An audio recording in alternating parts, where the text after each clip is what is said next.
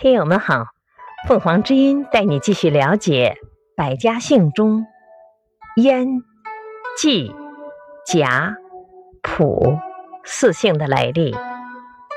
燕，南燕灭国后，伯叔的后人以国名为姓。季，相传唐尧的后代被周武王分封在季，今山西河津。其国人便以季为姓。